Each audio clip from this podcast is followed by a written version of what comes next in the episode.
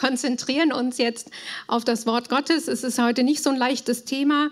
Ich möchte ähm, über den Umgang mit Leidenden sprechen und zwar angelehnt an die Begebenheit von Hiob und möchte gerade einmal beten. Jesus, ich danke dir für den wunderschönen Gottesdienst, den wir genießen können. Wir danken dir für deine Gegenwart. Wir danken dir, dass du uns ja in den Liedern schon begegnet bist und Trost geschenkt hast. Und ich bitte dich jetzt für mich, dass du mir hilfst, in der rechten Weise von dir zu sprechen. Amen. Ja, ich möchte ziemlich viel Bibeltext mit euch lesen. Und zwar, wer will, kann eine Bibel aufschlagen, wer nicht, verfolgt es einfach auf dem Beamer. Und zwar aus der guten Nachricht Hiob 1. Im Lande Uz lebte ein Mann namens Hiob. Er war rechtschaffen, aufrichtig und gottesfürchtig und sein Lebenswandel war untadelig. Hiob hatte sieben Söhne und drei Töchter. Er besaß 7000 Schafe, 3000 Kamele, 500 Ochsengespanne, 500 Esel und darüber hinaus viele Diener. Von allen Bewohnern des Ostens war Hiob der reichste. Jedes Jahr luden Hiobs Söhne ihre Brüder und Schwestern an ihrem jeweiligen Geburtstag zu einem großen Fest in ihr Haus ein. Bei dieser Gelegenheit aßen und tranken sie zusammen. Wenn das Fest vorüber war, ließ Hiob seine Kinder kommen, um sie zu heiligen. Er stand früh morgens auf und brachte für jedes Kind ein Brandopfer dar, denn er sagte sich, vielleicht haben meine Kinder gesündigt und Gott insgeheim gelästert. So machte Hiob es jedes Mal. Eines Tages erschienen die Engel vor dem Herrn und mit ihnen kam auch der Satan. Oh, ich sehe gerade, das ist ein bisschen doch eine andere Übersetzung. Der Herr fragte ihn, was hast du denn gemacht? Ich habe die Erde kreuz und quer durchstreift, antwortete der Satan. Der Herr fragte ihn, hast du auch meinen Diener Hiob gesehen? So wie ihn gibt es sonst keinen auf der Erde. Er ist ein Vorbild an Rechtschaffenheit, nimmt Gott ernst und hält sich von allem Bösen fern. Der Satan entgegnete, würde er dir gehorchen, wenn es sich für ihn nicht lohnte? Du hast ihn und seine Familie und seinen ganzen Besitz vor jedem Schaden bewahrt. Du lässt alles gelingen, was er unternimmt, und sein Vieh füllt das ganze Land. Taste doch einmal seinen Besitz an. Wetten, dass er dich dann öffentlich verflucht? Da sagte der Herr zum Satan, gut, alles, was er besitzt, gebe ich in deine Gewalt, aber ihn selbst darfst du nicht antasten. Danach verließ der Satan die Ratsversammlung. Eines Tages waren die Kinder Hiobs wieder einmal im Haus ihres ältesten Bruders zusammen, um zu essen und Wein zu trinken. Da kam ein Knecht zu Hiob gelaufen und meldete, wir waren gerade mit den Rindern beim Pflügen und die Esel weideten ganz in der Nähe. Da sind plötzlich Beduinen aus Sabak über uns hergefallen. Sie haben alle Tiere mitgenommen und deine Knechte mit dem Schwert erschlagen. Ich allein konnte mich retten, um es dir zu sagen. Er hatte noch nicht ausgeredet, da kam schon ein anderer und sagte, Feuer ist vom Himmel gefallen und hat die Schafe und Ziegen und ihre Herden, Hirten gehört, getötet. Ich allein konnte mich retten, um es dir zu sagen. Und er hatte noch nicht ausgeredet, da kam auch schon der Nächste und sagte, drei Herden von Nomaden haben uns überfallen. Sie haben die Kamele gestohlen und deine Knechte erschlagen. Ich allein konnte mich retten, um es dir zu sagen. Er hatte noch nicht ausgeredet, da kam ein Vierter und sagte, deine Kinder waren im Haus deines Ältesten zusammen, um zu essen und Wein zu trinken. Da kam ein Sturm von der Wüste her und packte das Haus an allen vier Ecken. Es ist über den jungen Leuten zusammengestürzt und hat sie alle erschlagen. Ich allein konnte mich retten, um es dir zu sagen. Da stand Hiob auf, zerriss sein Gewand und schor sich den Kopf kahl. Dann warf er sich nieder, das Gesicht zur Erde und sagte, Nackt kam ich aus dem Schoß der Mutter, nackt gehe ich wieder von hier fort. Der Herr hat gegeben und der Herr hat genommen. Ich will ihn preisen, was immer er tut.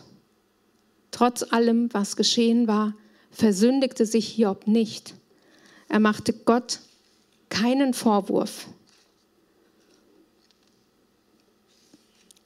Hiob war ein äußerst reicher Mann, von dem es heißt, er war rechtschaffen, aufrichtig und gottesfürchtig. Sein Lebenswandel war untadelig. Er genoss ein hohes Ansehen. Er war der reichste von allen Bewohnern des Landes. Wenn er sprach, dann schwiegen die anderen. Man ließ ihn erst ausreden. Er lebte wahrscheinlich in der Patriarchenzeit. Das Hiob-Buch wurde allerdings erst etwa 700 vor Christus, wesentlich später geschrieben, von jemandem, der einfach über die historische Person Hiobs geschrieben hat, unter der Leitung des Heiligen Geistes. In den vorgetragenen Versen bekommen wir einen Einblick in den Himmel. Gott der Herr ist der Allmächtige und einer der Gottes Söhne ist Satan. Und Gott ist hier stolz auf seinen Diener Hiob. Und er äußert das dem Satan gegenüber. Und dieser antwortet ihm, dass Hiob ja nur gottesfürchtig ist, weil er ihn so gesegnet hat. Und daraufhin erlaubt er ihm, seine Kinder und seinen Besitz ihm wegzunehmen. Und als dies umgesetzt ist, lesen wir, dass Hiob ihn trotzdem nicht ja, ähm, ihm absagt, sondern das Leid aus der Hand Gottes nimmt. Der Herr hat gegeben, der Herr hat genommen, gelobt sei der Name des Herrn. Bei all dem versündigte Hiob sich nicht und, Gott, und gab Gott keinen Anstoß. Und dann wiederholt sich diese Szene. Satan erhält auch die Erlaubnis, Hiobs seine Gesundheit zu nehmen. Er erkrankt schwer, wahrscheinlich an Aussatz. Und wir lesen jetzt, wie es weiterging. Hiob setzte sich mitten in einen Aschenhaufen und kratzte mit einer Scherbe an seinen Geschwüren herum. Seine Frau sagte zu ihm, willst du Gott jetzt immer noch die Treue halten? Verfluche ihn doch und stirb. Aber Hiob antwortete, du redest ohne Verstand, wie eine, die Gott nicht ernst nimmt. Wenn Gott uns Gutes schickt, nehmen wir es gerne an. Warum sollen wir dann nicht auch das Böse aus seiner Hand annehmen? Trotz aller Schmerzen versündigte Hiob sich nicht.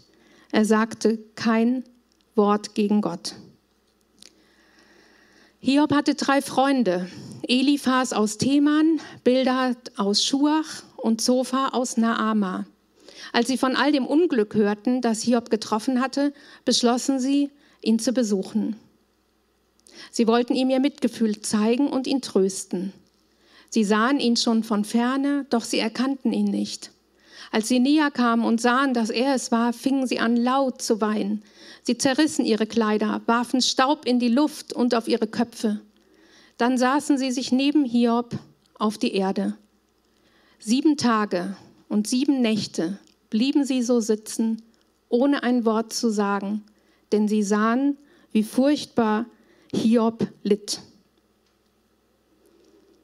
Ich möchte heute auf die Reaktion der Freunde eingehen. Ich möchte schauen, wie ist eine angemessene Reaktion von Freunden, von Bekannten auf den um, im Umgang mit den Leidenden. Und ich denke aber dennoch, dass es zum Verständnis des Textes notwendig ist, dass wir ein bisschen kurz noch die Rahmenhandlung machen, äh, erklären. Ähm, das Buch Hiob verneint hier ein dualistisches Weltbild, nennt man das, dass nämlich Gott und Satan auf einer Stufe stehen. Im Prolog sehen wir, wie, der, wie Satan behauptet, der Mensch würde Gott nur dann dienen und ehren, solange Gott ihn segnet. Um es mit Satans Worten zu sagen, streck doch nur einmal deine Hand aus und dann sehen wir mal, ob er dir nicht ins Angesicht flucht. Ins Angesicht flucht. Und Gott gestattet daraufhin Satan, Hiobs Besitz und Gesundheit anzugreifen. Er verbietet ihm jedoch, ihn zu töten. Und am Ende des Buches ist Satan widerlegt. Gott, ähm, Gott ähm, gibt Satan einen Rahmen. Und dieses Buch Hiob zeigt, dass ja die Gerechten Gott lieben aufgrund dessen, dass er Gott ist und nicht aufgrund seiner Gaben. Und Satan wird nach diesem Prolog hier in Kapitel 1 und 2 im ganzen 40 Kapitel langen Buch Hiob nicht weiter erwähnt. Und das ist auch, denke ich, nicht zufällig, sondern das zeigt, dass Satan nur eine untergeordnete Rolle hat.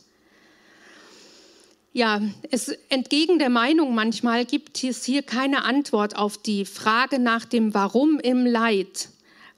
Ähm, das, oder die Frage der Gerechtigkeit Gottes angesichts des Leides dieser Welt, diese Frage, die man die Theodizee-Frage nennt. Und Hiob und seine Freunde ringen ja 35 Kapitel ungefähr damit, warum jetzt der Gottesfürchtige leiden muss und dass es doch nicht gerecht ist und dass es nicht sein kann. Und am Ende fällt aber hier die Antwort Gottes ganz anders aus, als man erwarten würde. Und Gott betont nämlich hier einfach, dass er absolut souverän ist und dass er die Freiheit hat, zu machen und zu reagieren und zu regieren, wie er es für richtig hält. Wir gehen da später auch noch mal näher mit ein. Mir geht es heute, wie gesagt, um den Umgang mit den Leidenden. Lasst uns darüber nachdenken, wie die Freunde mit Hiob umgegangen sind, was sie richtig gemacht haben und was sie nicht so gut gemacht haben. Die angemessene Reaktion im Umgang mit Leidenden ist es, mitzufühlen, zu schweigen, sich auf die Seite der Leidenden zu stellen und Fürbitte zu tun die Not sehen und, für, und fühlen, ist der erste wichtige Punkt. Hiobs Freunde waren reiche Männer. Sie waren so reich wie Hiob. Sie kamen aus ganz bedeutenden Städten und sie, haben, ähm, sie, sie waren auf einer Ebene mit dem Hiob. Sie erfahren wahrscheinlich über Boten, was ihm zugestoßen ist und sie stimmen sich ab, auch mit Boten, sagen, meine Güte, nochmal, wir haben gehört von dem Leid von Hiob und sie wollen gemeinsam Hiob ihre Anteilnahme ausdrücken. Sie machen sich auf eine weite Reise und dafür geben sie ihre täglichen Geschäfte auf, sie verlassen ihre Familien und sie fahren dorthin, vielleicht mit Kutschen oder ich weiß es nicht wie. Und als sie ihn sehen, erkennen sie ihn kaum. Sie brechen in Tränen aus, heißt es. Laut klagend zerreißen sie ihre Kleider, sie werfen sich Staub über den Kopf. Und das ist in dieser Zeit ein, ähm, ein Zeichen der ganz großen Trauer und der Bestürzung. Wenn jemand hörte von einem großen Unglück, was ihn betroffen hat, dann hat er seine Kleider zerrissen. Zum Beispiel lesen wir das von dem Jakob, als er gehört hat, dass ähm, Josef ähm, wahrscheinlich nicht mehr lebt. Und erstaunlich ist hier, dass auch die Freunde vom Hiob ihre Kleider zerreißen. Also nicht nur der Hiob. Sie zerreißen ihre Kleider und sie streuen sich Asche auf den, auf, auf den Kopf und zeigen damit ihre große Betroffenheit. Sie klagen laut. Das ist die erste Reaktion, als sie ihn sehen. Ja, was ist unsere erste Reaktion, wenn wir Leidende sehen? In Römer 12, Vers 15 heißt es, freut euch mit den Fröhlichen und weint mit den Weinenden. Also ich glaube, der erste Schritt ist, dass wir es wie die Freunde hier machen, dass wir dieses Leid einfach wahrnehmen und nicht runterspielen und nicht sagen, ach ja, das ist doch nicht so schlimm und Kopf hoch, es kommen auch wieder andere Zeiten und das wird alles wieder gut. Erstmal ist es so, dass sie weinen, sie schreien und sie ziehen sich an wie der trauernde Hiob. Und das ist ja auch das, was wir machen, wenn wir zu einer Beerdigung gehen. Wir kleiden uns wie die Angehörigen. Und wir auch bei unserem Auftreten sollten wir das bedenken. Wenn wir gerade auch bei ersten Kontakten mit Menschen, die jetzt gerade vielleicht ähm, ja, großes Leid erlebt haben. Passend ist es dann einfach, das Leid auch an sich heranzulassen und das Leid wahrzunehmen das Leid vielleicht auch zu beklagen. Was für ein Leid, was für ein Unglück. Es vielleicht zu benennen und zu beklagen. Die angemessene Reaktion im Umgang mit Leidenden ist es, mitzufühlen und zu schweigen. Die Freunde setzten sich mit Hiob auf den Boden und schweigen sieben Tage und sieben Nächte. Sie setzen sich auf den Boden. Sie begeben sich mit auf eine Ebene mit dem Hiob. Sie stehen nicht über ihm. Sie begeben sich mit in das Elend, sie begeben sich mit in den Staub, mit, mit in das Tiefe, in das Leid hinein. Sie setzen sich neben ihn. Sie sind da und sie schweigen zusammen mit Hiob. Sieben Tage und sieben Nächte schweigen sie. Es ist enorm lang. Das Sprechen ist so eine Grundform ja des menschlichen Lebens. Und das andere ist aber das Schweigen. Und Schweigen bedeutet nicht einfach nur kein Wort zu sagen oder keinen Ton zu äußern, sondern Schweigen heißt wirklich auch dann still zu sein oder den Mund zu halten, wenn man gesprochen hat oder auch wenn man sprechen könnte. Schweigen heißt irgendwie so still zu werden in sich selbst wissend zu sein, fühlend, lebendig und dennoch nichts zu äußern. Schweigen zu können ist eine Tugend. Es ist was, was wir üben können. Es ist eine Tugend, die wir aber nicht gewöhnt sind, die in unserer Welt völlig unüblich geworden ist. Wir haben immer Antworten auf alles, sofort. Wir sind es gewöhnt, im Reden zu denken. Da drin bin ich auch ganz gut. Ich rede und denke währenddessen. Besser wäre erst mal zu denken und dann zu reden. Wir denken, während wir reden und wir lassen die anderen an unserem Denken teilhaben. Im Angesicht von Leid ist das verheerend. Die Freunde machen es richtig. Sie haben schon bestimmt Antworten im Kopf, aber sie schweigen. Und ich will mal sagen, nur im Schweigen vollzieht sich die Erkenntnis. Nur im Schweigen begreifen sie, wie es dem Hiob geht. Nur indem sie sich mit hinsetzen, mit, da, mit einfach sich hineinfühlen, so lange Zeit, da erkennen sie, wie es dem Hiob geht. Und auch wenn wir mal ganz kurz Hiobs Perspektive einnehmen, Hiob, ich glaube, er bekommt schon während dieses Schweigens Antworten. Das sehen wir dann auch später in seinen Reden. Er klagt, er klagt, er klagt, aber er weiß auch schon, was er sagt. Die Freunde machen es richtig. Sie haben schon Antworten im Kopf, das sehen wir dann noch, aber dennoch schweigen sie. Was geschieht durch den Schmerz, wenn wir den wahrnehmen? Was macht das mit uns? Wie geht es mir im Schmerz? Das ist was, was ich nur wahrnehme, wenn ich schweige. Dem Redenden entgeht das. Dem Redenden entgeht, worauf es ankommt, nämlich das Verstehen, was im Inneren des Leidenden vor sich geht. Ich muss mich zusammennehmen, muss mich disziplinieren, muss in mich hineinhören. Wenn ich auf mich betrage, wer lebt denn in mir? Der Heilige Geist lebt in mir. Ich kann auf ihn hören. Zum recht geführten Leben sagt Rom, wie heißt der Romano Guardini, zum recht Leben gehört die Übung, Schweigen zu lernen. Ja, und sie fängt damit an, dass man den Mund hält, wenn zum Beispiel die Achtung vor anderen oder der Anstand oder der Takt es erfordern. Und nicht umsonst wird bei Gedenkfeiern zum Beispiel oder auch an, angesichts schrecklicher Ereignisse eine Gedenkminute eingelegt. Und ich habe kürzlich das erste Mal seit langer Zeit das mal erlebt, bei dem Gedenken der, in der Synagoge an die Reichsprogromnacht.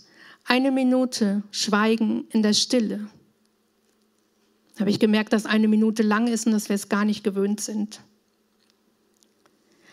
Lasst uns lernen zu schweigen.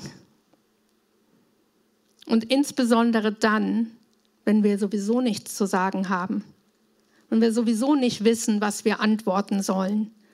Aber auch dann, wenn wir meinen, wir haben alle Antworten. Die Freunde von Hiob machen es richtig. Sie setzen sich zu Hiob auf den Boden, halten den Schmerz mit Hiob sieben Tage und sieben Nächte aus. Sie fühlen mit Hiob mit. Die angemessene Reaktion im Umgang mit Leidenden ist es, mitzufühlen, zu schweigen und sich auf die Seite der Leidenden zu stellen.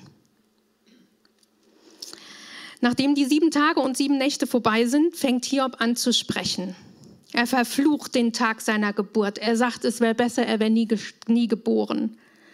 Wenn er gestorben wäre, dann hätte er jetzt Frieden und Ruhe. Und es wird in seiner Klage sehr deutlich, dass er am liebsten sterben würde. Er beklagt sich nämlich darüber, dass Gott Menschen leben lässt, denen aber doch er gar keine Zukunft gibt und die sich fühlen wie in einem Gefängnis. Er, ist, er fühlt sich selbst wie in einer Sackgasse. Er weiß nicht vorwärts und zurück. Es gibt keinen Weg mehr für ihn und er klagt sich richtig aus. Kapitel 4, Kapitel 3. Und dann fangen Hiobs Freunde an zu sprechen. Der Älteste, der Eliphas, beginnt, und zwar er beginnt sehr höflich und sehr respektvoll. Das, was er sagt und was er dann auch später die anderen beiden Freunde sagen, liest sich wie Psalmen. Das sind geistliche Wahrheiten. Wenn er das liest ab Kapitel 4, wunderbar zu lesen, würde sich wunderbar für den Gottesdienst eignen. Aber dann fangen sie auch und sagen an, bedenkt doch, Hiob, Wer geht ohne Schuld zugrunde? Wo werden denn die Redlichen im Stich gelassen. Wohin ich schaue, wer Unrecht sieht, der erntet Unrecht. Durch Gottes, durch Gottes Atem gehen die Ungerechten zugrunde. Sie schwinden hin wie ein Hauch vor seinem Zorn. Ja, das ist das, was wir in den Psalmen, was wir überall lesen. Das sind geistliche Wahrheiten, die sie äußern. Sie äußern den Zusammenhang zwischen Tun und Ergehen. Und dahinter steckt die Annahme, dass ein gottesfürchtiges Leben Segen zur Folge hat und ein gottloses Leben Fluch zur Folge hat. Und das ist auch das, was im fünften Mosejahr steht. Der Gerechte wird gesegnet, der Ungerechte erntet Unheil. Stimmt das denn?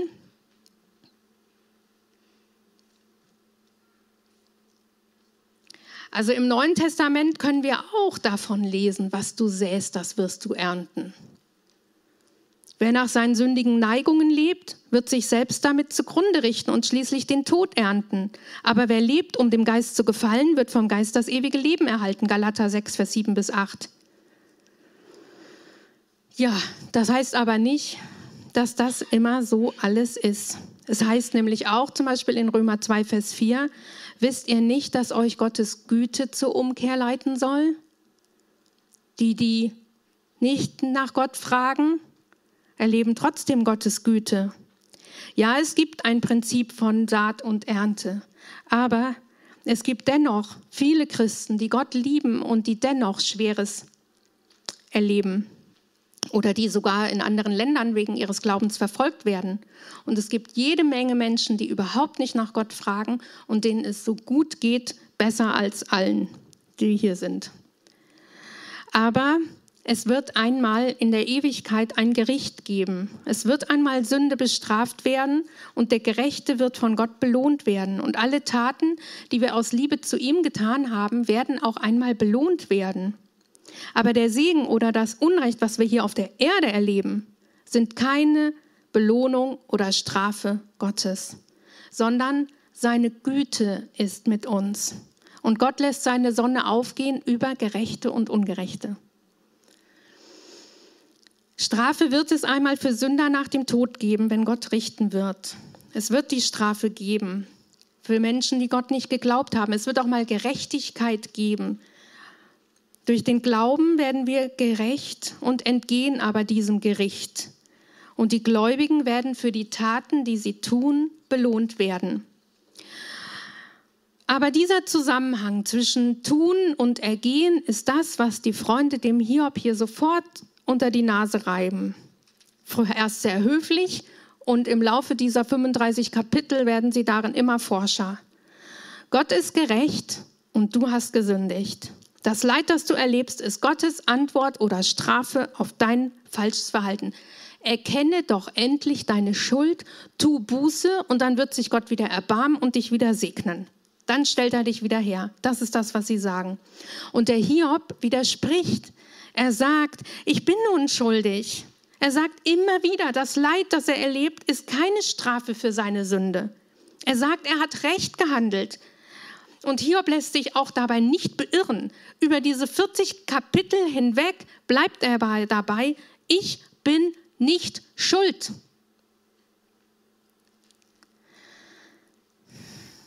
Gleichzeitig ist er doch aber natürlich ein schuldiger Mensch. Also wir müssen das doch noch mal kurz ansprechen. Natürlich hat er gesündigt. Wieso sagt er, ich bin nicht schuld? Weil er an Gott glaubt. Der Gläubige wird den Glauben an Gott, durch den Glauben an Gott gerecht. Durch den Glauben wird Abraham, bevor es ein Gesetz gab, als gerecht erklärt. Und so war auch Hiob durch den Glauben gerecht. Seine Selbsteinschätzung stimmte. Das bestätigt ihm auch Gott ganz am Schluss des Hiob-Buches. Ja, die Freunde von Hiob beginnen ein Streitgespräch. Zunächst sind sie höflich und freundlich, dann aber werden sie immer forscher. Hiob ist da anders unterwegs. Er klagt Gott an, er sagt seine Meinung. Und über seine Freunde sagt er irgendwann, meine Brüder sind trügerisch wie ein Bach Genauso geht es mir jetzt mit euch. Ihr seht, wie schlecht es um mich steht und graut euch davor. Hört doch endlich auf, mir Unrecht zu tun. Ich bin im Recht. Glaubt ihr, dass ich lüge? Sollte ich den Unterschied zwischen Recht und Unrecht nicht kennen? In Hiob 6, Vers 21 bis 30. Was hier passiert ist, die Freunde von Hiob werden zu Hiobs Feinden. Hiob empfindet Gott als seinen Feind. Er sagt, ich bin gerecht, Gott, ich glaube an dich und du tust mir Unrecht. Und die, die Freunde denken, sie müssten sich auf die Seite Gottes stellen und sagen, tu doch mal endlich Buße für dein Unrecht.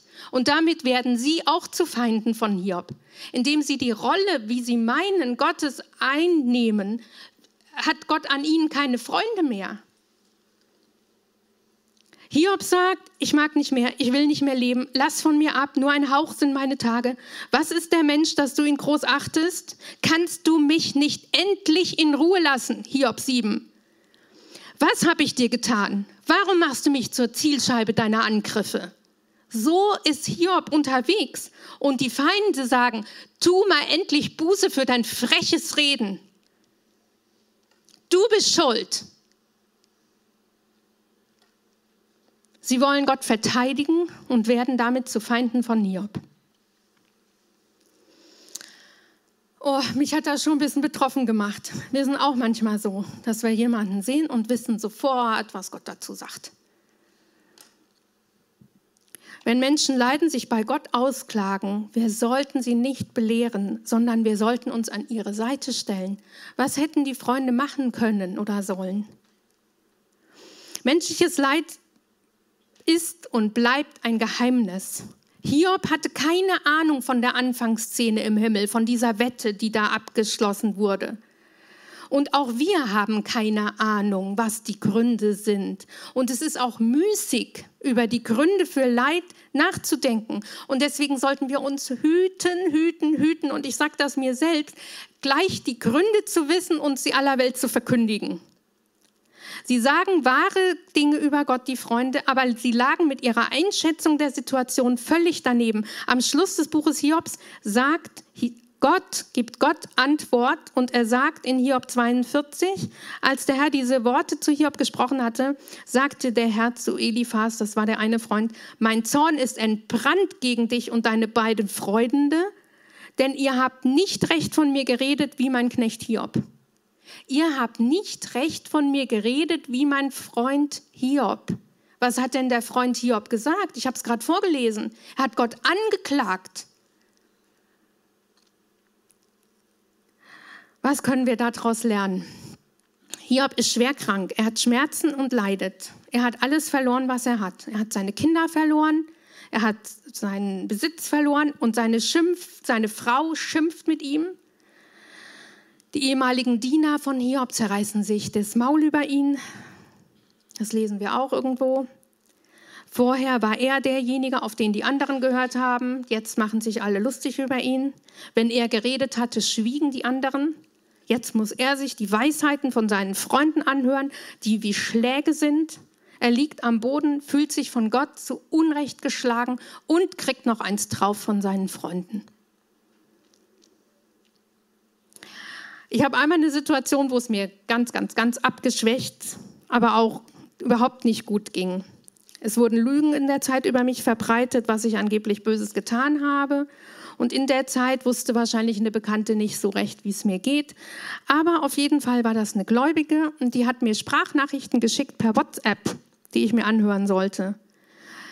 Viele, viele, viele Sprachnachrichten. Der Tenor war, ich soll doch bitte Buße tun. Und das waren, ja, ich meine, sie hätte ja auch mich mal anrufen können, wenn, also, oder mich mal besuchen können oder wir hätten mal miteinander reden können. Also es gab sicherlich bessere Wege. Und ich hatte mit dieser Frau auch schon längere Zeit keinen Kontakt mehr gehabt, schon fast ein Jahr. Und dann auf einmal kommen da diese Sprachnachrichten an. Sprachnachrichten sind ja auch so eine Sache. Du weißt ja gar nicht, worum es geht. Gell? Ihr kennt das mit diesen WhatsApp-Sprachnachrichten. Das waren fast 20 Minuten. Die gaben mir nicht die Gelegenheit, darauf zu antworten. Nein, ich musste mir dieses ganze Gerede erstmal anhören. Und wisst ihr, was das ist? Ein Mangel an Anstand. Und ich muss leider sagen, dass das unter Frommen gar nicht so wenig weit verbreitet ist. Ich halte der Frau zugute, dass sie wahrscheinlich nicht wusste, wie es mir geht. Aber wir müssen so aufpassen, dass wir nicht auf jemanden einschlagen, der gerade am Boden liegt. Ich sollte mich auf die Seite der Leidenden stellen. Aber ich muss ehrlich sagen, dass ich auch immer wieder in diese Falle tappe, wenn ein Kind kommt und sagt, hier, ich habe eine Halsentzündung, dann muss ich mich wirklich sehr beherrschen, dass ich nicht gleich sage, ja, kein Wunder, wenn man mit einer kurzen Hose den ganzen Winter rumläuft und nicht mal einen Schal anzieht und so weiter. Ich habe immer sofort eine Erklärung. Dabei braucht mein Kind vielleicht keine Erklärung, sondern will mal in den Arm genommen werden und möchte ein bisschen Mitgefühl. Oder auch ein schwererer Fall, eine Freundin erzählt mir, und ähm, wie furchtbar es in der Ehe ist. Ja, ich denke mir sofort, ja, wie konntest du auch nur so blöd sein, denjenigen zu heiraten? Ich habe immer gleich eine Erklärung und meistens ist die Erklärung, der andere ist selbst schuld an seinem Leid. So, aber jetzt noch mal wieder zum Ernst der Sache zurück. Ich, es ist leider nicht so eine fröhliche Predigt heute, wobei es wird sie vielleicht noch. Ähm, Rest, Respektiere die Antwort, die der Leidende bekommen hat. Ich glaube das und stell dich auf die Seite des Leidenden. Ich glaube, das könnte eine Lösung sein. Ich habe zum Beispiel vor vielen Jahren mal einen sterbenskranken Mann im Krankenhaus besucht und es war ein Gläubiger, für den sehr viel gebetet wurde, auch um Heilung. Und ich fragte ihn dann, als diese Krankheit schon sehr weit fortgeschritten war, möchtest du, dass wir für Heilung beten? Oder wir beten für Heilung, habe ich gesagt, einfach so. Und dann war der richtig sauer und hat gesagt, lass mich einfach in Frieden. Ich, ich habe Frieden über das, wie es ist. Traube mir nicht meinen Frieden. Und ich muss sagen, das hat sich mir eingeprägt. Lasst uns das respektieren, was der Leidende als seine Antwort von Gott bekommen hat. In diesem Fall gibt es ein Happy End bei Hiob. Hiob, Gott wendet das Geschick Hiobs am Schluss zum Guten. Hiob erkennt, dass Gott souverän ist. Er sagt dann, dass er Gott erkannt hat, dass er von ihm vorher nur vom Hörensagen ihn kannte und jetzt sein Auge ihn gesehen hat. Und Gott beschenkt dann Hiob mit großem Besitz, mit sieben Söhnen und mit drei Töchtern. Die angemessene Reaktion im Umgang mit Leidenden ist es, mitzufühlen, zu schweigen, sich auf die Seite der Leidenden zu stellen und Fürbitte zu tun. Also was die ähm, hätten machen können, wäre mitzuklagen, einzustimmen in die Reden von Hiob, auch wenn sie sich gottlos anhören und gar nicht so pietätvoll und ehrfürchtig. Sie hätten mit einstimmen können in dieses Leid und in diese Klage und hätten Gott zu Gott schreien können, Herr, du siehst doch, was hier mit dem Hiob ist. Es kann doch nicht wahr sein, dass du den Gerechten hier so leiden lässt. Erbarme dich. In Markus 2 gibt es die wunderbare Geschichte von Freunden, die einen Gelähmten zu Jesus bringen. Das Haus, in dem Jesus spricht, ist überfüllt. Daraufhin klettern sie auf das Flachdach, Dach, Flachdach, decken es ab, basteln mit Seilen oder mit Decken so eine Vorrichtung und lassen ihn herunter. Und Jesus widmet sich dann dem Gelähmten und heilt ihn.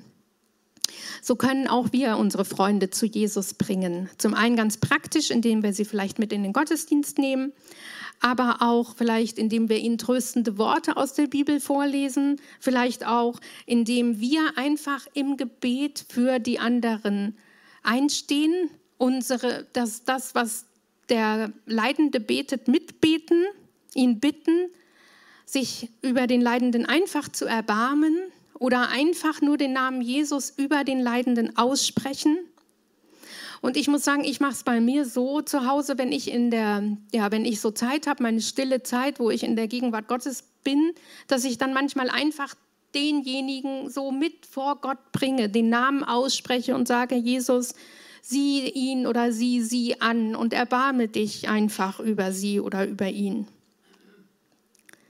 Komm du einfach hinein mit deiner tröstenden Gegenwart. Und viele Kranke haben schon erlebt, wie sie Gott besonders im Leid auch begegnet sind, ähnlich wie es hier der Hiob sagt. Ich kannte dich noch nicht, aber jetzt hat mein Auge dich gesehen. Oder auch dann, dass sie gespürt haben, wenn andere für sie gebetet haben. wie ihnen Gott besonders nahe war, wenn sie ganz alleine waren vielleicht auch. Und die Freunde von Hiob, die haben ja ganz viel richtig gemacht. Sie haben mitgefühlt, sie haben geschwiegen. Aber dann hätten sie sich auch auf die Seite des Leidenden stellen können. Lasst uns mit den Leidenden mitfühlen. Eine ernste und vielleicht auch ein bisschen traurige Predigt zum Volkstrauertag. Ich hoffe, dass sie uns trotzdem einfach eine Ermutigung ist. Es ist vielleicht auch ein Thema, was wir nicht so gerne, auch nicht gerne predigen. Es ist auch schwierig, muss ich sagen. Und es gibt zu Hiob auch viel, viel zu sagen. Und mein Aspekt war jetzt einfach, wie die Freunde mit Hiob umgegangen sind.